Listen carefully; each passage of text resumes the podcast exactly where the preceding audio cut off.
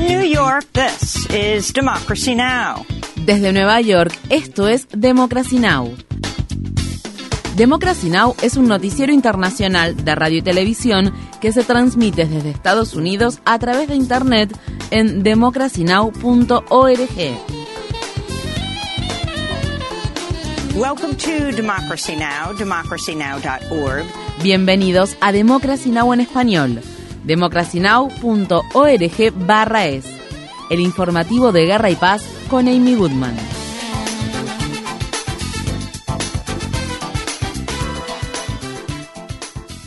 La organización paramilitar rusa Wagner afirma que ha comenzado a retirarse de Bakhmut y que transferirá el control de esa devastada ciudad ucraniana al ejército ruso. El fundador de Wagner, Yevgeny Prigozhin, señaló el miércoles que aproximadamente 20.000 mercenarios de la organización murieron durante los ataques rusos en Bakhmut, que se han extendido a lo largo de varios meses. Prigozhin también advirtió que la invasión de Ucrania podría desencadenar una revolución en Rusia y criticó con dureza lo que él describió como la vida opulenta y despreocupada que lleva la élite rusa mientras miles de ciudadanos rusos de bajos recursos y de clase trabajadora pierden la vida. El miércoles el comandante de una milicia rusa que se describe a sí misma como anti-Putin habló con la prensa en el lado ucraniano de la frontera y afirmó que llevarán a cabo más ataques en territorio ruso después de que el Kremlin dijera que había repelido una incursión de la milicia en la región de Belgorod. Según el periódico The New York Times, los combatientes pro-ucranianos emplearon al menos tres vehículos blindados de fabricación estadounidense, conocidos como vehículos en RAP, durante su incursión en territorio ruso. En Moscú, el portavoz del Kremlin, Dmitry Peskov, mencionó el empleo de este armamento como prueba de la implicación directa de Estados Unidos y sus aliados de la OTAN en la guerra en Ucrania. En la mañana del jueves, Rusia y Bielorrusia firmaron un acuerdo para iniciar el despliegue de armas nucleares tácticas en esta antigua república soviética. Mientras tanto, el primer ministro ruso, Mikhail Mishustin, viajó a la ciudad de Shanghái para mantener conversaciones con el presidente chino Xi Jinping, quien dijo el miércoles que la cooperación entre los gobiernos de Rusia y China alcanzará un nivel más alto. Visite democracynow.org barra es para obtener más información sobre Rusia, Bielorrusia y Ucrania. En Sudán se han registrado enfrentamientos entre el ejército sudanés y el grupo paramilitar Fuerzas de Apoyo Rápido en la capital Jartum y en otras ciudades del país. Estos combates ponen en riesgo el frágil alto del fuego de siete días que está en vigor. Ambas partes se culparon mutuamente por violar el cese temporal de hostilidades que fue mediado por Estados Unidos y Arabia Saudí. Los combates en curso han obstaculizado la entrega de suministros esenciales de ayuda humanitaria y, según ha advertido la ONU, han obligado a más de 1,3 millones de personas a abandonar sus hogares. Aproximadamente una cuarta parte de esas personas ha buscado refugio en países vecinos. Los esfuerzos de la ONU para recaudar fondos destinados a abordar la creciente crisis humanitaria en el Cuerno de África no alcanzaron su objetivo, ya que solo se lograron recaudar 2.400 millones de dólares de los 7.000 millones necesarios para hacer frente a la crisis alimentaria que afecta a millones de personas en Somalia, Etiopía y Kenia. El secretario general de la ONU, Antonio Guterres, instó a los países ricos a tomar medidas. Los habitantes del Cuerno de África están pagando un precio desorbitado por una crisis climática que no han provocado. Guterres habló antes del acto de promesas de contribuciones de la ONU que se celebró este miércoles.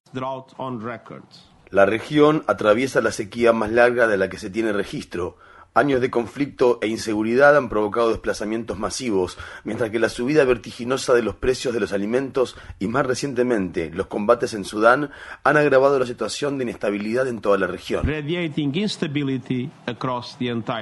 El tifón Mawar se dirige hacia Filipinas y Taiwán después de azotar la isla de Guam. La potente tormenta que ha pasado a la categoría de super tifón provocó el miércoles la caída de árboles, arrancó techos de viviendas y dejó a gran parte del territorio estadounidense sin electricidad, pero no se han registrado víctimas mortales hasta el momento. Algunas zonas de la isla experimentaron precipitaciones de hasta 60 centímetros. Un meteorólogo de Guam declaró que tras el paso del tifón, lo que antes era una selva ahora se asemeja a palillos de dientes. La policía alemana llevó a cabo registros en siete propiedades relacionadas con la Organización de Acción Climática Directa Last Generation repartidos por todo el país. La policía también congeló las cuentas de la organización y cerró su sitio web. La Organización de Activistas contra el Cambio Climático ha sido catalogada como una organización criminal debido a sus protestas de alto impacto que incluyen el uso de pegamento para adherirse a la vía pública y bloquear el tráfico. Last Generation es una de las diversas organizaciones de acción directa que han empleado tácticas políticas disruptivas con el objetivo de generar conciencia sobre el creciente desastre climático. Los activistas de la Generation también han bloqueado el acceso a gasoductos y han arrojado puré de patatas contra un cuadro de Monet expuesto en un museo situado cerca de Berlín. Estas fueron las palabras expresadas por Aime Van Balen, miembro de la Generation, después de los registros que la policía alemana llevó a cabo este miércoles.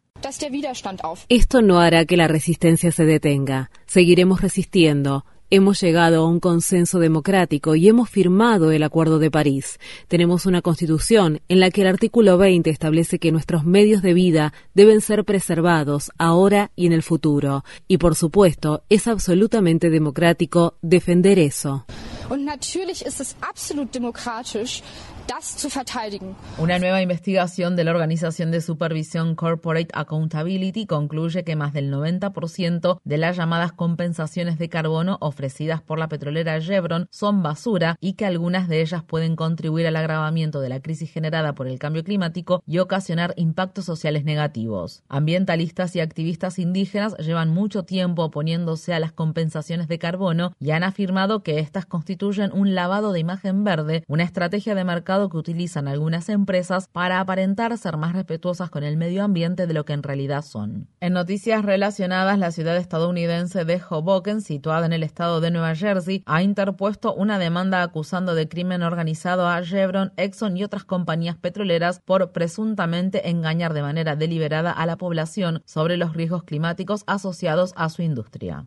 La secretaria del Tesoro de Estados Unidos, Janet Yellen, dijo el miércoles que el país podría comenzar a incumplir con el pago de sus obligaciones el próximo jueves, a menos que los legisladores acuerden aumentar el límite de la deuda nacional. La Casa Blanca advierte que tal incumplimiento podría tener consecuencias graves para la economía estadounidense y la posible pérdida de 8 millones de puestos de trabajo. El congresista Matt Gates, miembro del bloque republicano ultraderechista denominado Bloque de la Libertad, admitió este martes que los republicanos están tomando a la economía estadounidense como rehén para obligar a los demócratas a aceptar la implementación de importantes recortes en el gasto federal.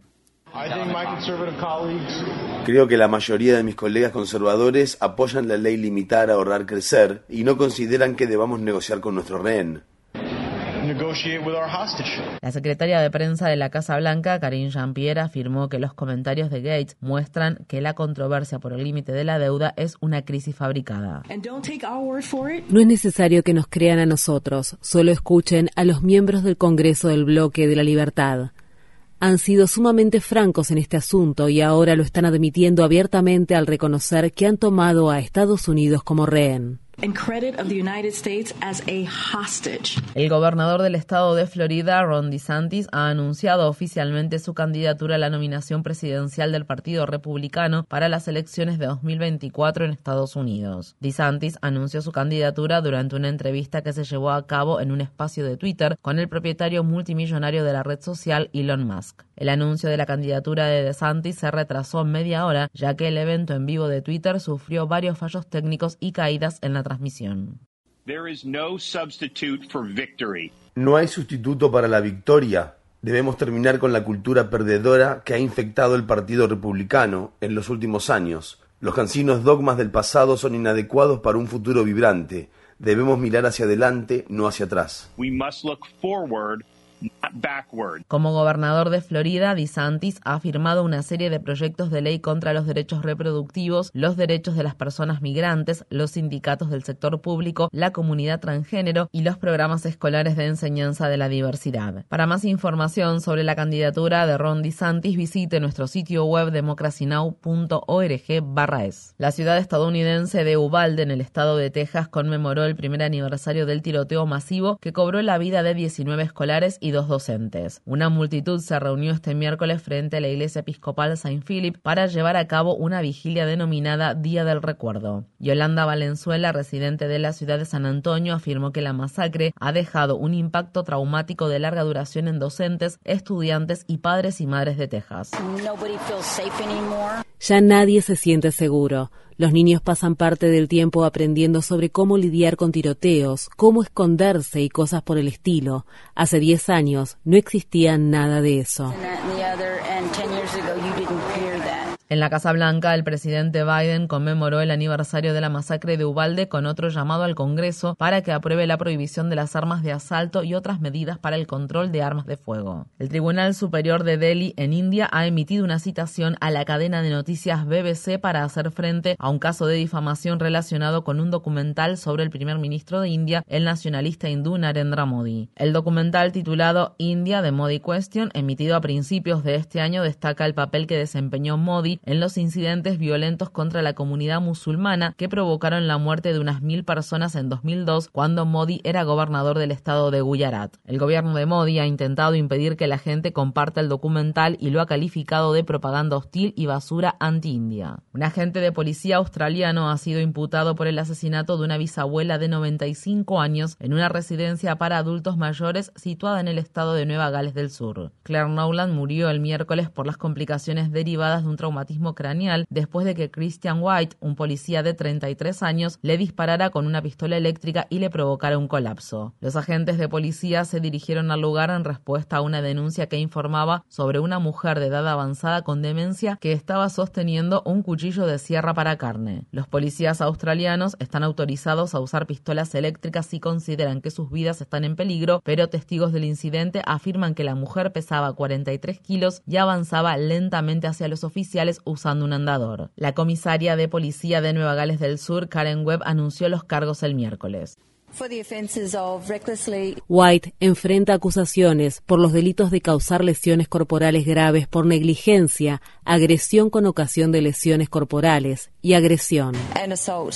En Nueva York, los médicos residentes del Hospital Elmhurst, situado en el distrito de Queens, terminaron su huelga luego de llegar a un acuerdo tentativo con su empleador, el sistema de salud Mount Sinai. Según el sindicato del personal médico, el acuerdo acerca a los médicos residentes considerablemente más a los niveles salariales de sus contrapartes que trabajan en hospitales del distrito de Manhattan. La reina del rock and roll, Tina Turner, ha muerto a la edad de 83 años. Tina Turner nació en el estado de Tennessee y su nombre de pila fue Anna May Bullock. Cantante saltó a la fama junto a su esposo Ike Turner en la década de 1960 antes de abandonar la relación abusiva con este y convertirse en solista. Turner se posicionó en los primeros puestos de los rankings de música con éxitos como What's Love Got to Do With It, The Best y Proud Mary. Asimismo, obtuvo ocho premios Grammy a lo largo de su carrera y fue aclamada por sus electrizantes actuaciones en el escenario. Al igual que muchos artistas negros de renombre, Tina Turner enfrentó el racismo en Estados Unidos y dijo que se sentía más a gusto en Europa donde tenía una base de fans aún mayor. Turner vivía con su esposo Erwin Bach en Suiza donde falleció de una manera tranquila después de una batalla contra el cáncer intestinal. Infórmate bien. Visita nuestra página web democracynow.org/es. Síguenos por las redes sociales de Facebook, Twitter, YouTube y SoundCloud por Democracy Now! es.